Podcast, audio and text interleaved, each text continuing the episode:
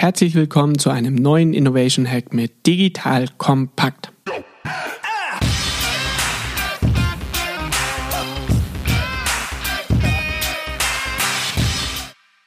Mein Name ist Robert Bodmeier, ich bin Co-Gründer von Disruptive.com. Wir sind eine Innovationsplattform und wir helfen Unternehmen, aktuelle Standards in der eigenen Branche zu hinterfragen, sich von anderen Industrien neu inspirieren zu lassen, um in der eigenen Branche völlig neue Standards zu setzen. Und heute möchte ich mit vier klassischen Management-Vorurteilen aufräumen und hier euch ein neue Blickwinkel aufzeigen, über bestimmte Themen vielleicht neu nachzudenken. Insofern lasst uns direkt starten und viel Spaß! Erstes Thema, warum schafft es ein Netflix, sich immer wieder neu zu erfinden und andere Unternehmen schaffen das nicht? Als Jeff Bezos in einem Interview gefragt wurde, wer der größte Konkurrent zu Amazon Video ist, sagte er Netflix. Als Tim Cook der CEO von Apple in einem Interview gefragt wurde, wer der größte Konkurrent von Apple TV Plus ist, sagte er Netflix. Aber als Reed Hastings gefragt wurde, der CEO von Netflix, wer denn der größte Konkurrent von Netflix ist, sagte er TikTok. Das heißt, er antwortete nicht wie ein normaler CEO mit Amazon Video oder Apple TV Plus. Er antwortete eben nicht mit dem Konkurrenten, die direkt in seiner eigenen Branche zu hantieren sind, sondern er antwortete mit dem Konkurrenten,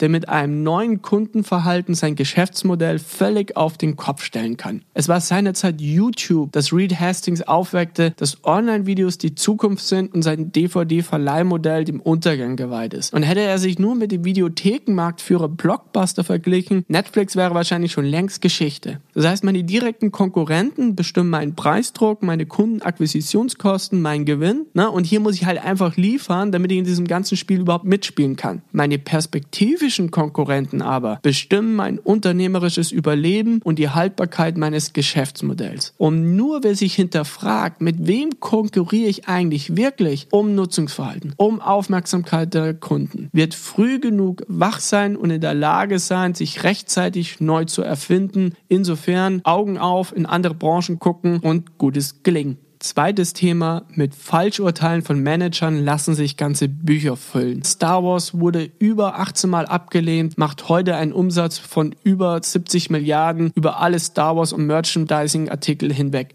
Harry Potter wurde über zwölfmal abgelehnt, bisheriger Umsatz über 25 Milliarden. Die Serie und Sitcom Seinfeld wollte man viermal einstellen. Heute ist es der größte Serienhit, den es jemals in den 90ern gab. Auch existieren zig Geschichten, wo Manager anwiesen, Projekte eigentlich einzustellen, die später Verkaufshits wurden. Xbox hätte fast nie das Licht der Welt erblickt. Xerox wollte den Laserdrucker einstampfen, zu unpraktisch, zu unhandlich. LED-Lichter wurden fast gestoppt, weil man dafür keinen Markt sah. Die Frage ist aber, wie erkennt man dann jetzt eigentlich innovative Geniestreiche? Warum sehen manche die Dinge klar und andere nicht? Wenn du innovative Verbindungen herstellen willst, darfst du nicht denselben Fundus an Erfahrung haben wie alle anderen. Das sagte schon Steve Jobs. Wer wenig Sachkenntnis auf einem bestimmten Gebiet hat, ist gegenüber kreativen Ideen aufgeschlossener. Wer dagegen zu viel Sachkenntnis in der eigenen Branche hat, bewertet Ansätze zu sehr, was üblich ist. Das heißt, Initiativen, die mit bestehendem brechen, werden als mangelhaft eingestuft. Am besten besten lassen sich also diese Geniestreiche von Leuten identifizieren, die Ahnung von einer bestimmten Branche haben, aber auch eine breite Erfahrung außerhalb. Das schützt sie, Neues instinktiv abzulehnen. Daher hier mein Aufruf an euch, raus aus der eigenen Bubble und erweitert euren Horizont. Es hilft euch einfach viel besser, die Perlen und Initiativen ausfindig zu machen, die vielleicht euer Unternehmen auf ein neues Level heben können.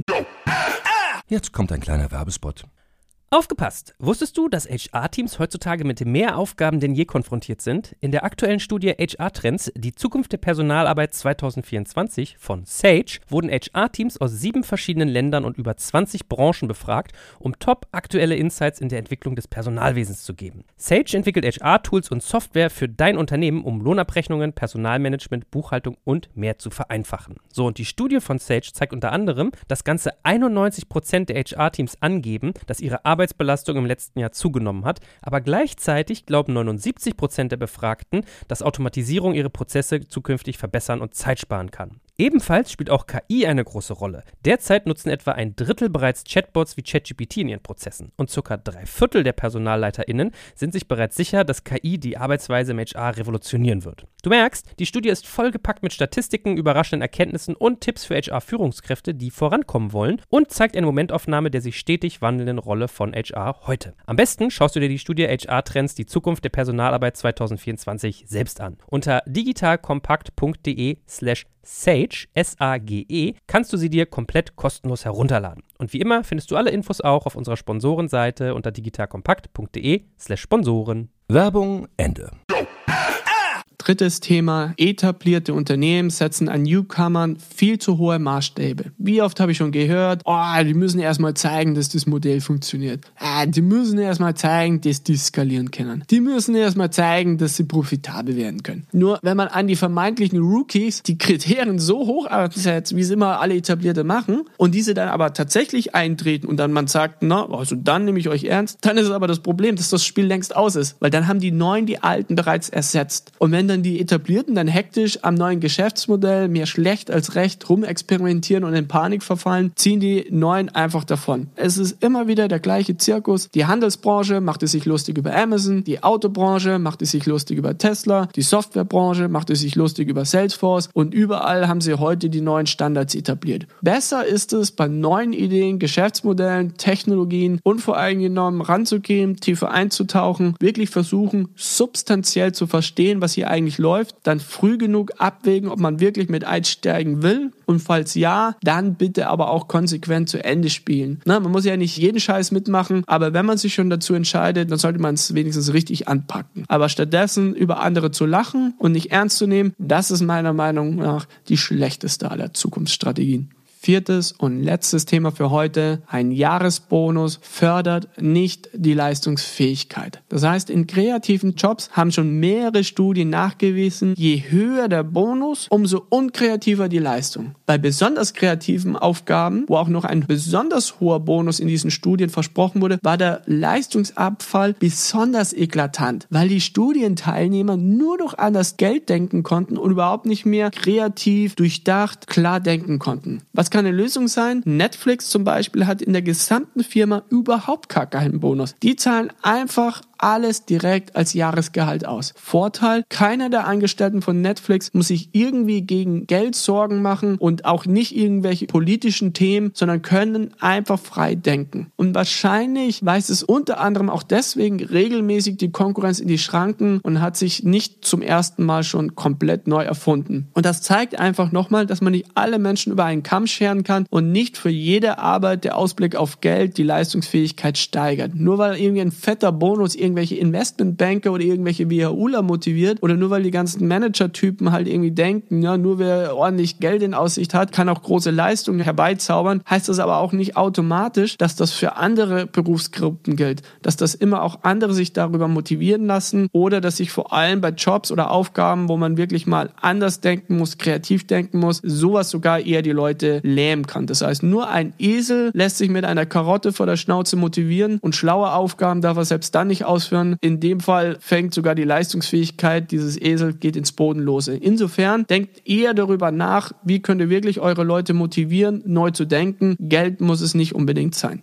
Lasst es mich noch einmal ganz kurz zusammenfassen. Wer ist wirklich meine Konkurrenz und auf wen muss ich schauen, damit ich weiß, ob ich mich neu erfinden muss? Wie kann ich Falschurteile vermeiden und wie komme ich aus meinem Branchentunnel oder aus meiner Branchenbubble raus? Wie setze ich die richtigen Maßstäbe und wo muss ich aufpassen, nicht, dass ich irgendwann mal doch irgendwo von Playern ersetzt werde, die ich unterschätzt hatte. Und Geld ist nicht der alleinige Motivator. Sucht nach neuen Prinzipien, um die Leistungsfähigkeit bei euch im Unternehmen zu fördern, vor allem wenn es darum geht, frei zu denken und neue Wege zu führen. Insofern beherzigt diese neuen gewonnenen Perspektiven. Ich hoffe, sie helfen euch und ich freue mich natürlich, wenn ihr beim nächsten Mal wieder mit reinhört. Insofern viel Spaß, gutes Gelingen und bis bald. Ciao.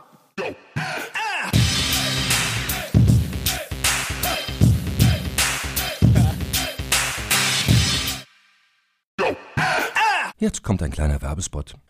Aufgepasst! Wusstest du, dass HR-Teams heutzutage mit mehr Aufgaben denn je konfrontiert sind? In der aktuellen Studie HR Trends, die Zukunft der Personalarbeit 2024 von Sage, wurden HR-Teams aus sieben verschiedenen Ländern und über 20 Branchen befragt, um top aktuelle Insights in der Entwicklung des Personalwesens zu geben. Sage entwickelt HR-Tools und Software für dein Unternehmen, um Lohnabrechnungen, Personalmanagement, Buchhaltung und mehr zu vereinfachen. So, und die Studie von Sage zeigt unter anderem, dass ganze 91% der HR-Teams angeben, dass ihre Arbeit Arbeitsbelastung im letzten Jahr zugenommen hat, aber gleichzeitig glauben 79 Prozent der Befragten, dass Automatisierung ihre Prozesse zukünftig verbessern und Zeit sparen kann. Ebenfalls spielt auch KI eine große Rolle. Derzeit nutzen etwa ein Drittel bereits Chatbots wie ChatGPT in ihren Prozessen und circa drei Viertel der PersonalleiterInnen sind sich bereits sicher, dass KI die Arbeitsweise im HR revolutionieren wird. Du merkst, die Studie ist vollgepackt mit Statistiken, überraschenden Erkenntnissen und Tipps für HR-Führungskräfte, die vorankommen wollen und zeigt eine Momentaufnahme der sich stetig wandelnden Rolle von HR heute. Am besten schaust du dir die Studie HR-Trends, die Zukunft der Personalarbeit 2024 selbst an. Unter digitalkompakt.de slash Sage, S-A-G-E, kannst du sie dir komplett kostenlos herunterladen. Und wie immer findest du alle Infos auch auf unserer Sponsorenseite unter digitalkompakt.de slash Sponsoren. Werbung Ende.